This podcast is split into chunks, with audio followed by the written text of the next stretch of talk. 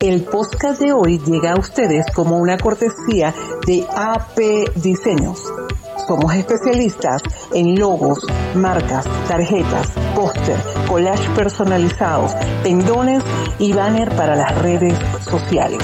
Síguenos en Facebook e Instagram, arroba apdiseños66. Tenemos tu solución. AP Diseños, soluciones creativas.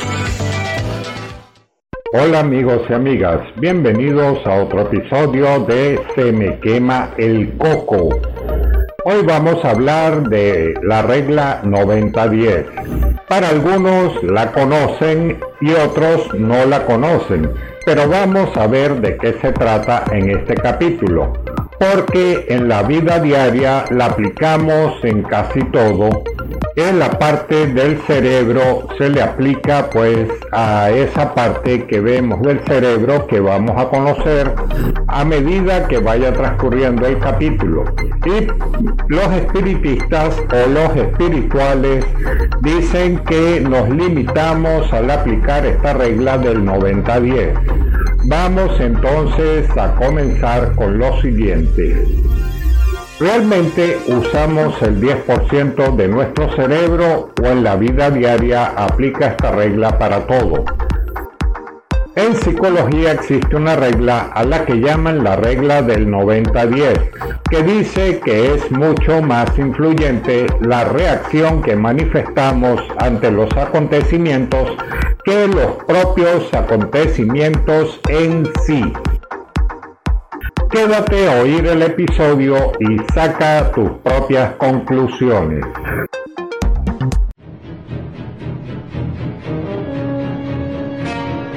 No es terror. No son teorías de conspiración. No son chistes. Aquí hablamos de todo un poco. Por eso se me quema el coco con su anfitrión, Rafael del Río. ¡Cállate que no puedo oír mi cerebro! Se me quema el coco. De hecho, tan solo el 10% de nuestra vida está determinado por lo que nos pasa, ya sean errores, discusiones, retardos, descuidos y un sinfín de cosas más. Por otro lado, el 90% debería relacionarse con la manera en la que afrontamos estas situaciones que suponen el 10%.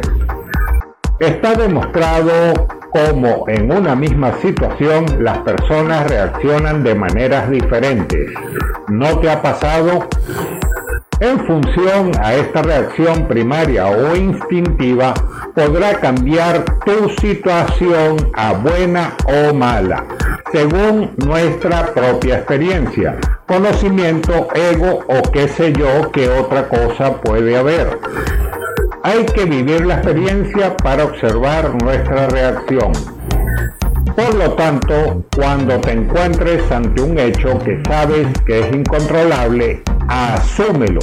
Date cuenta que sí existen los límites y usa la regla del 90-10 apropiadamente. Sabes que el 90% va a depender solo de ti y que si eres capaz de no dejarte manejar por ese 10%, lo que te ocurra en la vida se va a quedar en un grano de arena y te vas a librar de haberlo convertido en una montaña. Ahora bien, ¿esta separación del 90-10 es real o estamos ante una justificación? Vivir trae aparejadas numerosas adversidades. Los estudios dicen que cada ser humano va a experimentar alrededor de 20.000 infortunios más o menos a lo largo de toda su vida. Escucha bien, 20.000 infortunios. Estos infortunios pueden ser desde leves como pisar las heces de un perro hasta más graves como perder a un ser querido. Es algo que tenemos y que debemos asumir en la vida y que es imposible controlar. Solo somos responsables de la manera como lo vamos a asumir y lo que vamos a aprender de esa experiencia. Ahora veamos algo interesante. Hay un mito que está de moda en este momento que promulgan mucho en las redes sociales y los gurús espirituales lo aprovechan, ya sea por desconocimiento, ingenuidad o a sabiendas que se aprovechan de la inocencia de otras personas. Este mito dice que solo usamos el 10% del cerebro es una idea que resulta muy atractiva, pues sugiere que podríamos ser mucho más inteligentes, exitosos o creativos si lográramos realmente aprovechar ese 90% que estamos desperdiciando. Desafortunadamente, esta premisa no es cierta. En primer lugar, es importante hacernos una pregunta más. ¿El 10% de qué? Si se refiere al 10% de las regiones del cerebro, es una afirmación muy fácil de refutar. Además, los que hablan de espiritualidad se aprovechan de ello para decir a sus seguidores que son seres limitados al no desarrollar este potencial y que necesitan conectarse con múltiples dimensiones para desarrollar el 100% del cerebro. Los voy a bajar de esa nube. Vivimos en un mundo de tres dimensiones llamado Tierra. Y si logras salir de ella te darás cuenta que en el espacio no existe largo, ancho ni alto no vemos esas tres dimensiones. O por lo menos debemos cambiar la forma como medimos y cómo observamos. Ahora veamos ese 90-10. Usando una técnica llamada imagen por resonancia magnética funcional, los neurocientíficos pueden poner a alguien en un escáner y ver qué partes del cerebro se activan cuando hacen o piensan en algo. Una simple acción como cerrar y abrir el puño de la mano o decir algunas palabras requiere de la actividad de mucho más de una décima parte del cerebro.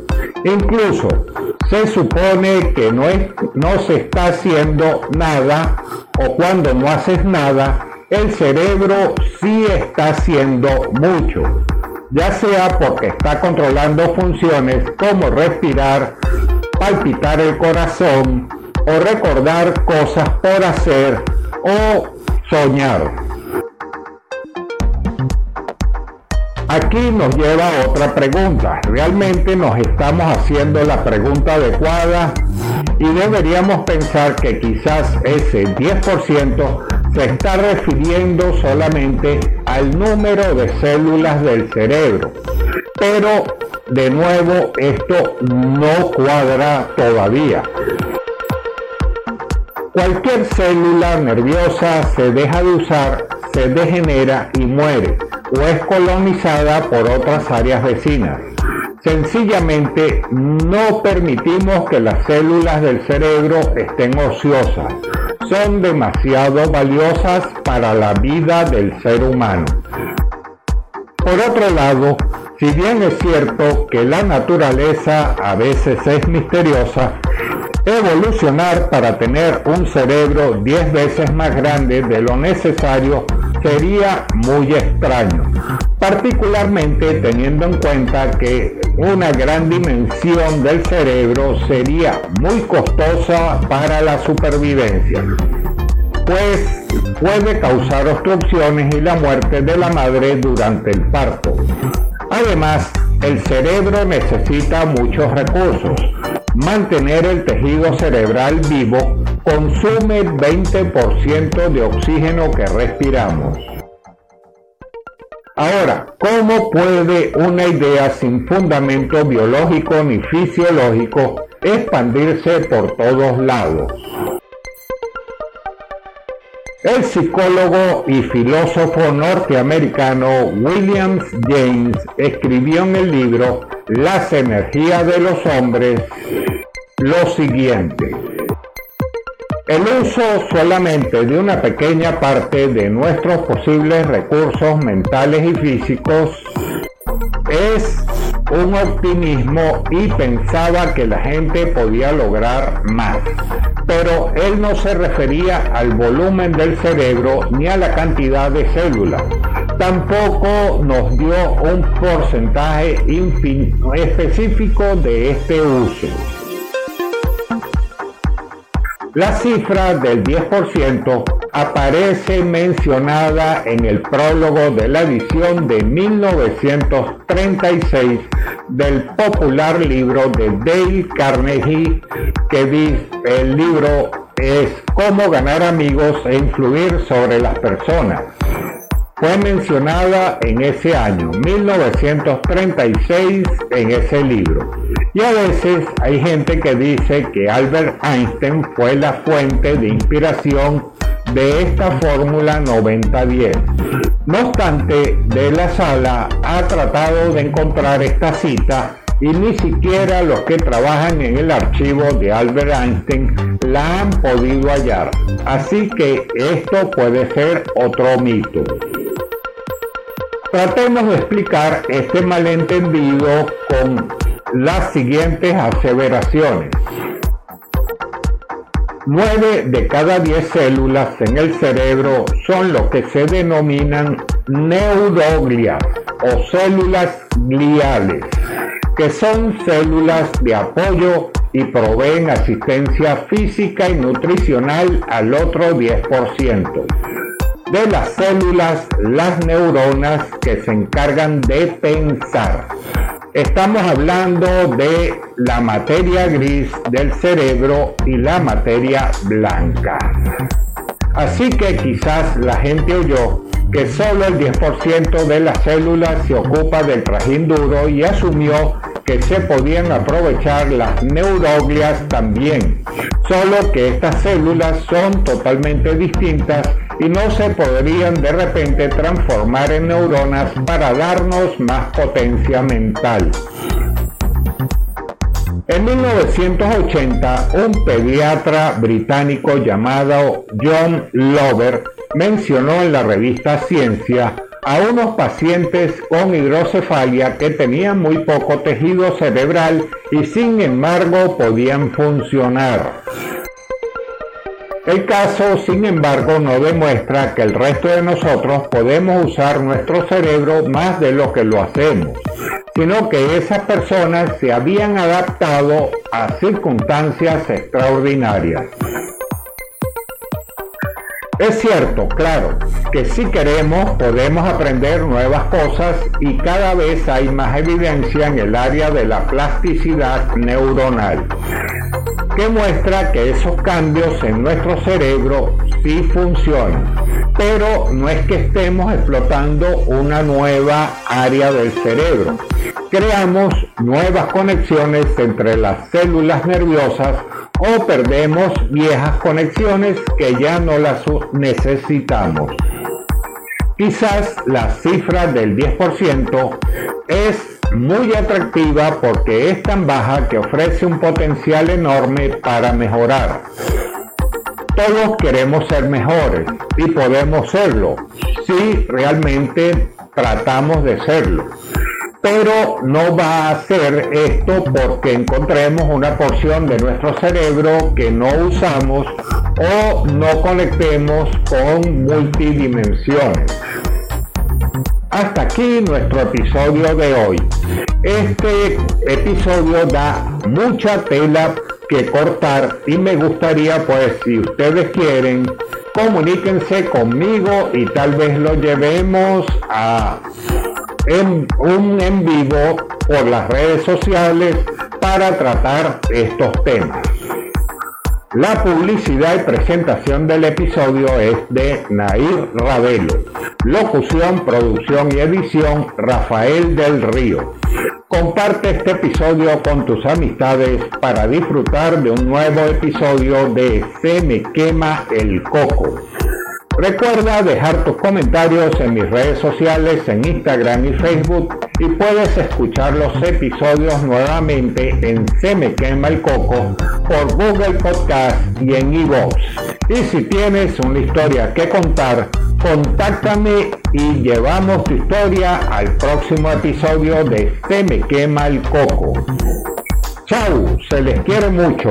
Cuídense.